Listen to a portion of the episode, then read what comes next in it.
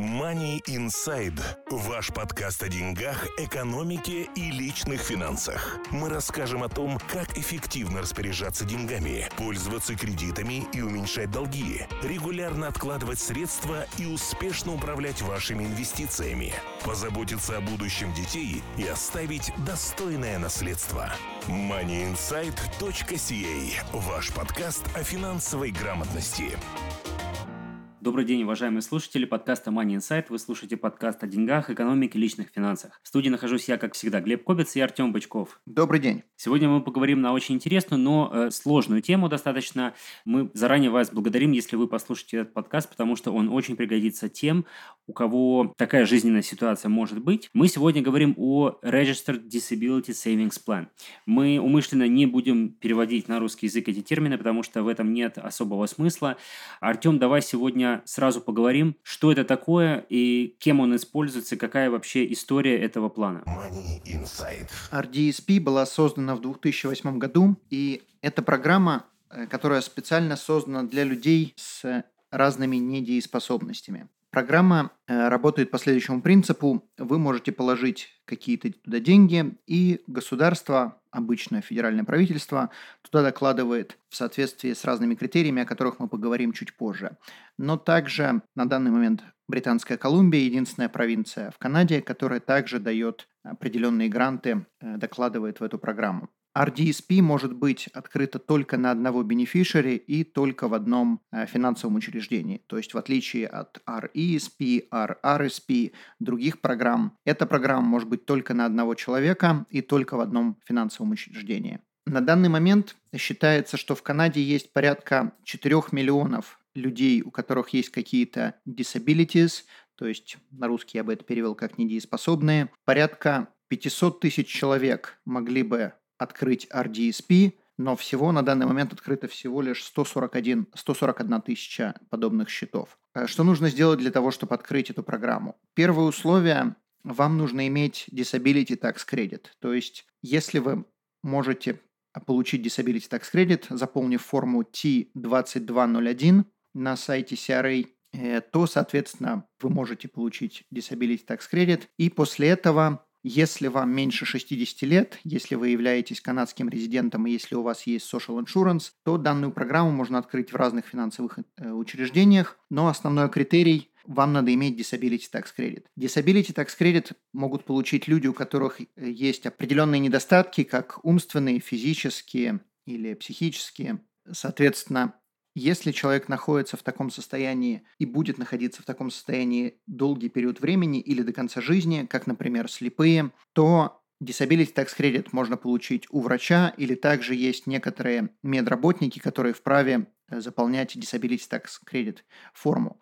После того, как эта форма была заполнена или же врачом, или же этими медработниками, она отсылается в CRA, и CRA должны разрешить это дело – обычно процесс занимает, после того, как послали эту форму, обычно процесс занимает несколько месяцев. Довольно-таки, на данный момент довольно-таки нелегко получить эту форму, получить разрешение на эту форму, потому что CRA рассматривает э, определенные критерии, которые должны быть выполнены при заполнении, и очень часто врачи пропускают эти критерии, они не читают инструкции и не следуют путеводителю по этой форме. Соответственно, если эта форма, форма заполнена неправильно, даже если человек является недееспособным, CRA не позволяет получить Disability Tax Credit. Было очень много жалоб на эту тему, и сейчас эта форма находится у CRA в стадии рассмотрения, ее пытаются немного переделать и облегчить этот процесс, потому что и врачам это тяжело, и особенно людям, у которых есть недееспособность, э, им тяжело это заполнить и объяснить врачам, что требуется. Соответственно, процесс пытаются облегчить, но на данный момент он нелегок.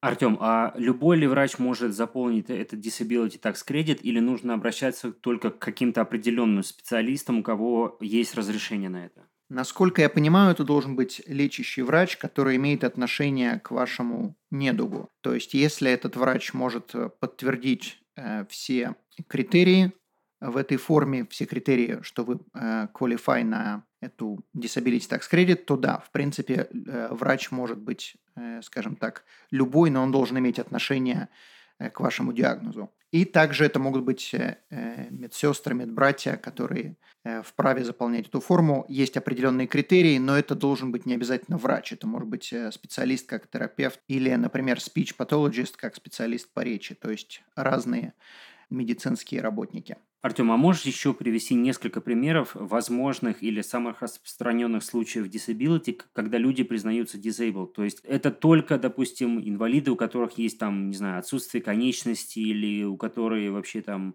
э, умственные способности отсутствуют, или есть какие-то еще другие формы disability? На самом деле довольно-таки много людей могли бы получить disability tax credit. Например, это могут быть аутисты, это э, люди могут быть э, болеть диабетом. То есть это состояние здоровья, которое отличает этих людей от других, и состояние здоровья будет продолжаться долгий период времени.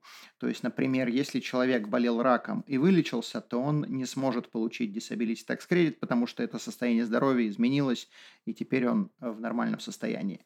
Но человек, предположим, как аутист, или человек, у которого есть диабет, скорее всего, он таким и останется, и, и если это не будет до конца жизни, то это будет, в принципе, довольно-таки большой период времени. Money Insight. Когда вы открываете RDSP, RDSP вы можете открыть на себя или же на своего ребенка. И если вы открываете его на себя, вы являетесь и аккаунт-холдером, то есть тот, кто открыл счет, и также бенефишери. Если вы открываете его на своего ребенка, то вы являетесь аккаунт-холдер, и ваш ребенок является бенефишери. Условия когда ребенку исполняется 18 лет, если ребенок в своем, скажем так, уме, если он соображает, что к чему, он может быть недееспособный, но тем не менее он соображает, то счет должен быть переписан на него. Есть исключение, когда ребенок от этого отказывается, но тем не менее владение по закону должно перейти к ребенку. Если же ребенок продолжает быть недееспособным, то вы можете быть, как родитель, продолжать быть аккаунт-холдером, и ребенок будет оставаться бенефишером. moneyinsight.ca YouTube-канал. Все о финансах в Канаде на русском языке. Хорошо, Артем, давай предположим, что люди открыли такой счет, они квалифицировались и все в порядке. Теперь вопрос, э, сколько можно э, делать взносы в этот счет и доклад. И ты сказал, что государство будет докладывать какую-то сумму, то есть какие размеры э, будет докладывать государство? Человек может положить за свою жизнь до 200 тысяч долларов на RSP. Также мы чуть попозже поговорим на эту тему. Можно перенести RSP деньги и родители могут перевести RRSP в эту программу, но максимум, который сам человек может положить, это будет 200 тысяч. Э, напоминаю, что класть можно деньги до возраста 60 лет.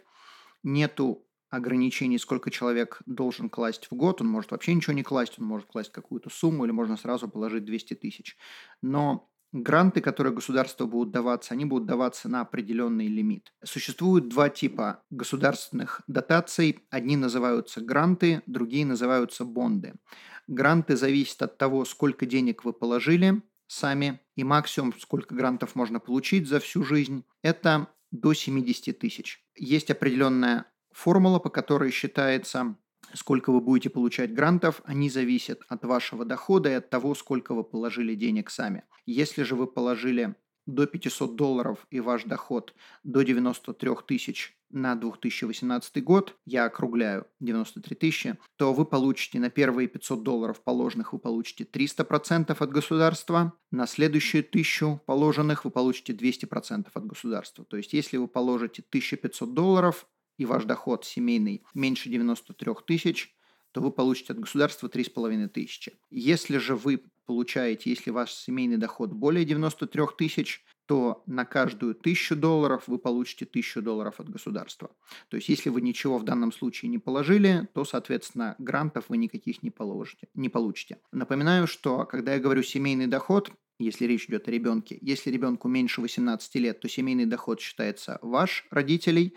После 18 лет доход считается ребенка. То есть даже если этот ребенок живет с вами, даже если он будет с вами жить до конца жизни, то все равно считается доход его после 18. И если он ничего не зарабатывает, то считается, что семейный доход его будет ноль. Если же вы открываете и вам положены бонды, бонды зависят от вашего дохода.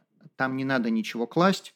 Если у вас доход небольшой, скажем, до 46 тысяч, то вам будут положены бонды. Бондов максимум за всю на весь RDSP, можно получить на все время существования RDSP, можно получить до 20 тысяч. И бонды считаются от дохода э, семейного. Если доход меньше 30 тысяч, то вам положено 1000 долларов.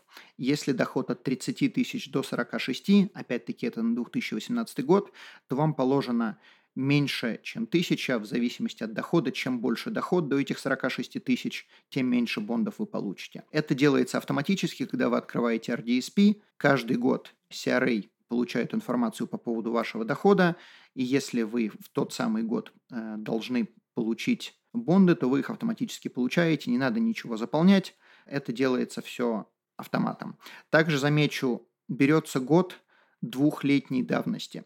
То есть, если сегодня мы предположим, в 2018 году открыли RDSP, смотрится доход 2016 года. Окей, а, Артем, а скажи, как эти деньги будут работать внутри счета, что с ними можно делать? Такая же ли система, как при других регистр счетах? Да, абсолютно верно. Деньги, которые находятся внутри RDSP, их можно инвестировать, и вы сами решаете, ли вы со своим банком или со своим адвайзером, или вы сами лично решаете, как вы хотите инвестировать, и, соответственно, деньги могут расти, могут падать. Если вы положите их внутри RDSP, положите на savings аккаунт, то там будете получать какой-то гарантированный небольшой процент из года в год. То есть чисто ваше решение, э, в каком финансовой организации, в какой вы открыли этот счет, те опции у вас и будут. Окей. Okay. Money Insight. Ваш подкаст о финансовой грамотности. Теперь предположим, что делали какие-то взносы на протяжении какого-то периода времени, скажем, 5 или 10 лет. Государство тоже докладывало туда деньги. Теперь вопрос, можно, как можно воспользоваться эти, этими деньгами, как их можно вытаскивать из RDSP? И вопрос довольно-таки сложный, я не буду вникать во все детали, потому что это все зависит, но делится вытаскивание денег, денег на две части.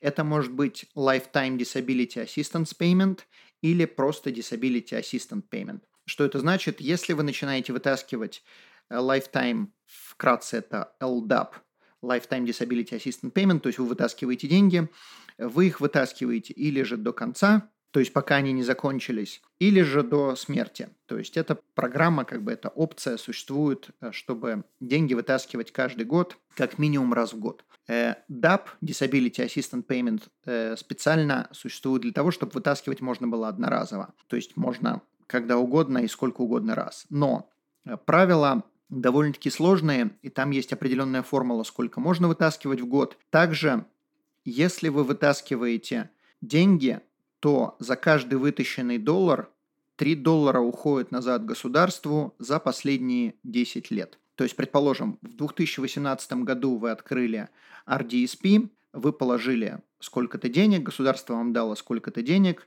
и в 2020 вы решили вытащить все деньги. Если вы пытаетесь это сделать, то, соответственно, поскольку вы начинаете вытаскивать в течение 10 лет, то государство забирает себе все гранты, и забирает, скорее всего, больше, чем даже вам э, дало, то есть будет забирать на доллар вытащенный, 3 доллара забирает. Но если вы в 2018 открыли и в 2000 и ничего после 2018 не клали, и в 2030 году, то есть через 12 лет решили забрать деньги, то государство с вас ничего не заберет, и вы просто забираете сколько захотите. То есть, соответственно, вы теряете, за последние 10 лет вы теряете гранты. Значит, поскольку программа существует до 60 лет, то После 49 года вы перестаете получать гранты, то есть когда вам исполняется 49 лет, после этого вы не получаете гранты и ждете, пока вам не исполнилось 59, и после этого, соответственно, можете забирать э, деньги. То есть государство, когда вам исполнилось 49 лет, вам выдает последний грант, если вы что-то должны получить или если вы положили деньги, гранты или бонды.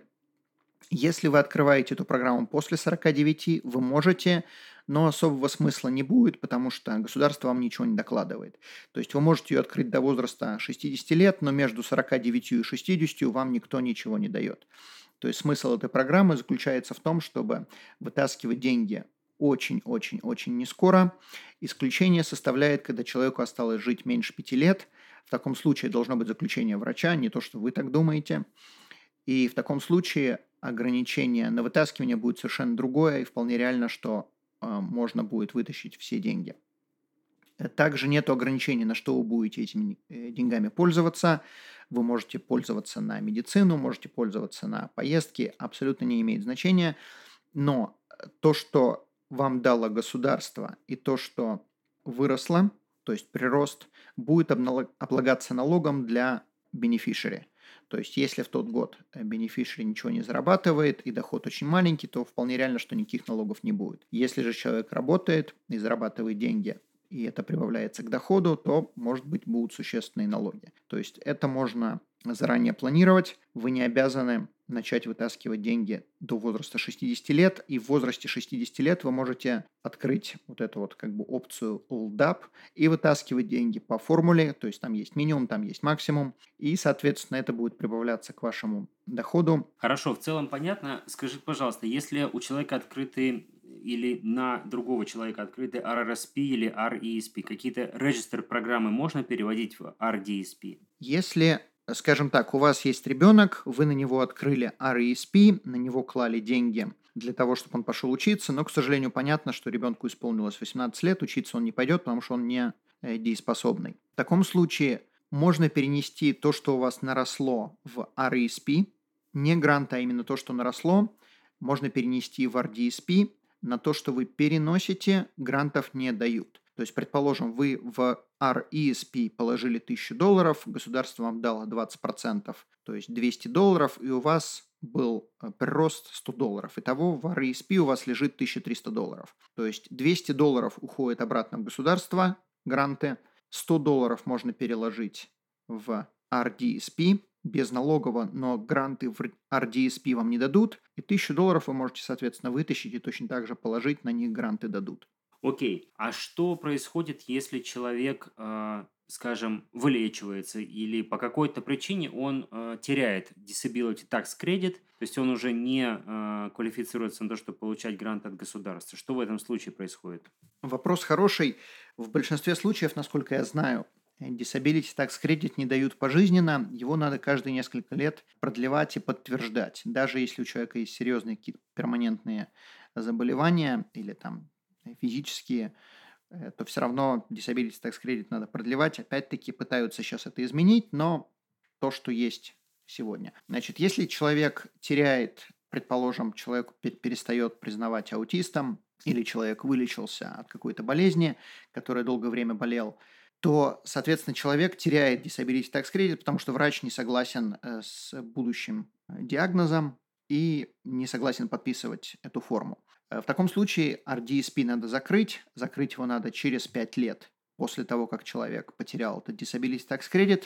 Если же у человека состояние такое, что он, может быть, опять получит Disability Tax Credit в будущем, но на данный момент он его не может э, получить, то есть какая-то такая, скажем так, болезнь, которой непонятно, человек вылечился, не вылечился, и врач не может поставить стопроцентный диагноз, э, в таком случае разрешают RDSP заморозить, то есть человек потерял Disability Tax Credit, но RDSP закрывать не надо. Это должно быть подтверждено сертификатом от врача, что может быть в будущем человек опять начнет получать Disability Tax Credit, и RDSP будет продолжать работать до тех пор, пока человек не получит заново Disability Tax Credit. То есть, если человек на постоянной основе потерял Disability Tax Credit, RDSP надо закрыть через 5 лет.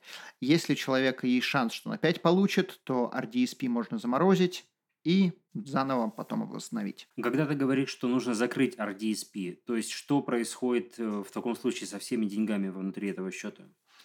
И в таком случае деньги надо вытащить, и, как мы сказали, за последние 10 лет человек теряет э, по формуле 1 к 3 все гранты. То есть, если, предположим, человек не клал никакие деньги за последние 10 лет, то, соответственно, гранты он никакие не получал, но он мог получать бонды. Если же человек вытаскивает деньги, то, соответственно, он потеряет все эти бонды. Но то, что было сделано до 10 лет назад, то человек ничего не теряет, это все можно вытащить. Окей. Путешествуете? Мы обезопасим ваш путь. Страховки на все виды путешествий, приезжающим в Канаду. Калькулятор находится на нашем сайте atomfinancial.ca. Скажи, можно ли переводить RDSP э, счет, который открыт в одном банке, э, в другой банк? Да, можно, но там это будет намного более сложно, чем перевод RESP или RRSP.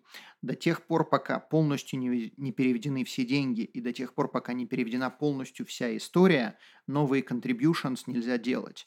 Э, то есть, если мы, предположим, открываем э, RRSP, то RRSP можно иметь сколько угодно в любом количестве банков. То есть, если мы переводим из одного банка в другой, мы открываем и тут же можем положить деньги и ждать, когда деньги из предыдущего банка придут, то есть перевод когда э, придет.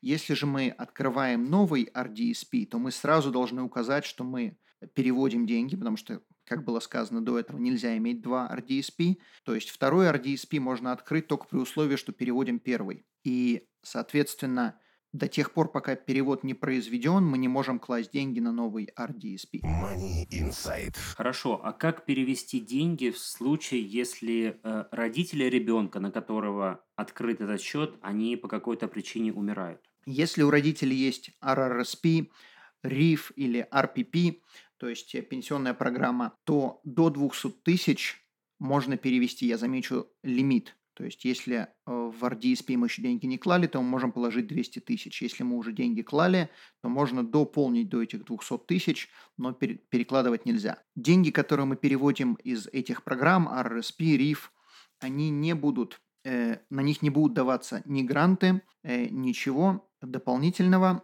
Э, то есть, это будет просто перевод из пенсионной программы э, родителя в RDSP ребенка, но они, эти деньги не будут налогооблагаемыми. Хоть они не будут, на них не будут даваться гранты, тем не менее полностью можно перевести до 200 тысяч, и никаких налогов не будет.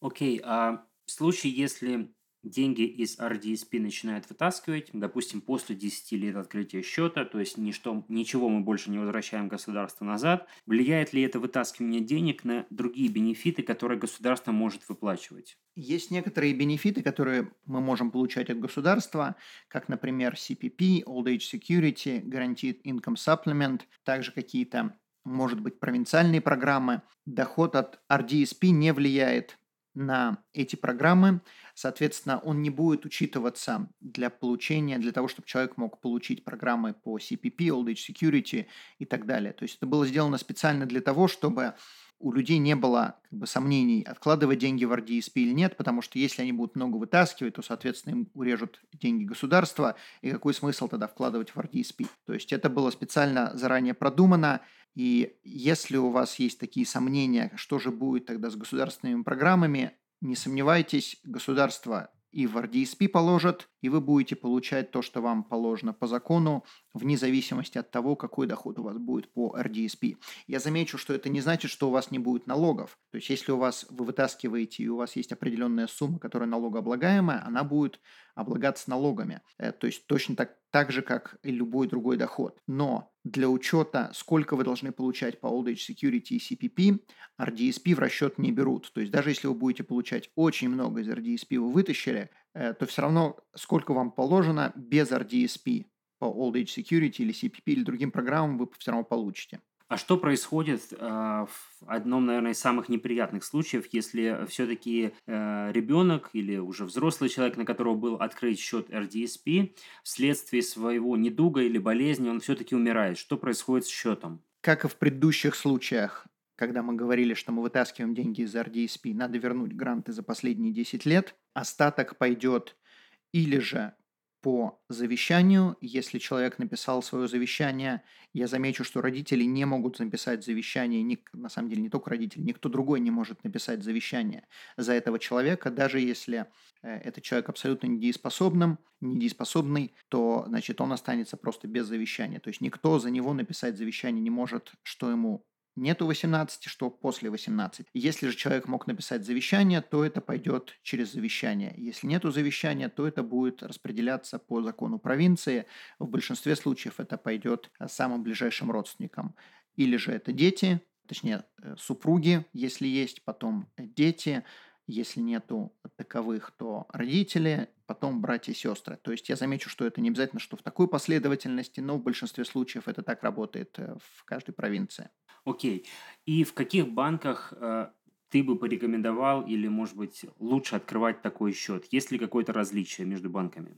Особых различий нету. Многие банки предлагают эту программу. Э, я предпочитаю ее открывать, я лично предпочитаю открывать или же в BMO, или же в McKinsey Investments. У них есть хороший список э, инвестиций, но тем не менее, если у кого-то есть предпочтение открыть это со своим банком, то никакой проблемы нету. В большинстве случаев особой разницы между финансовыми институт, institutions нету. Money Inside. Под конец, какие ты дашь э, персональные рекомендации тем людям, которые или находятся в такой ситуации, или э, в целом целом, что важно знать насчет RDSP для всех? Я бы в первую очередь, если у вас нету такой программы, но у вас есть э, кто-то с disability, или вы, или дети, и вы думаете, и вы не уверены, э, получите вы disability так сказать, не получите. Во-первых, скачайте его. Там в самой форме есть очень много инструкций, э, как заполнять, при каких условиях дают. И если у вас есть сомнения, скачайте, прочитайте, потому что очень часто оказывается, что люди могли бы получить и не получали. Поэтому как бы не думайте два раза. Если вы не такой, как все в плане здоровья, скачайте, прочитайте. Окей, ну я думаю, что можно обратиться всегда к лечащему врачу и задать как минимум ему такой вопрос, э, даже если он не готов будет сразу на него ответить. По крайней мере, это уже пища для размышления и для вас, и для врача. И, возможно, через какое-то время вы все-таки эту проблему разрешите. Я имею в виду проблему с Disability Tax Credit, и в итоге ее или получите, или нет. Да, и, кстати, еще такой момент, что если вы получаете Disability Tax Credit, это значит автоматически означает, что вы будете уменьшать свои налоги на доход. То есть, если ребенок, предположим, у вас недееспособный, вы могли получить disability или получили disability tax credit, то это означает, что ваши налоги будут уменьшены. А в будущем и э, налоги ребенка, когда он, она э, будет работать. То есть это не обязательно связано только с RDSP, но также и с налогами и с их уменьшением. Хорошо, Артем, и мой последний вопрос под конец, но, на, на мой взгляд, интересный и важный вопрос. Будет ли получение Disability Tax кредита как-то влиять на существующие страховки здоровья и жизни или на страховки, которые люди собираются только открыть? На существующие страховки это влиять не будет никак, потому что страховки, которые вы сделали, подразумевалось, что вы их делали, когда у вас состояние здоровья было нормальное, не такое, как сейчас, иначе вам бы Disability Tax кредит не дали. В то же самое время на на новые страховки Disability Tax Credit может очень сильно повлиять. На самом деле повлияет не сам Disability Tax Credit, а повлияет диагноз врача. То есть даже если вы Disability Tax Credit не получите, то это, но могли бы получить, предположим, или у вас есть сомнения, то может быть у вас проблема со здоровьем, и это именно проблема со здоровьем повлияет на страховку, а не само как факт получения. Окей, хорошо, большое спасибо.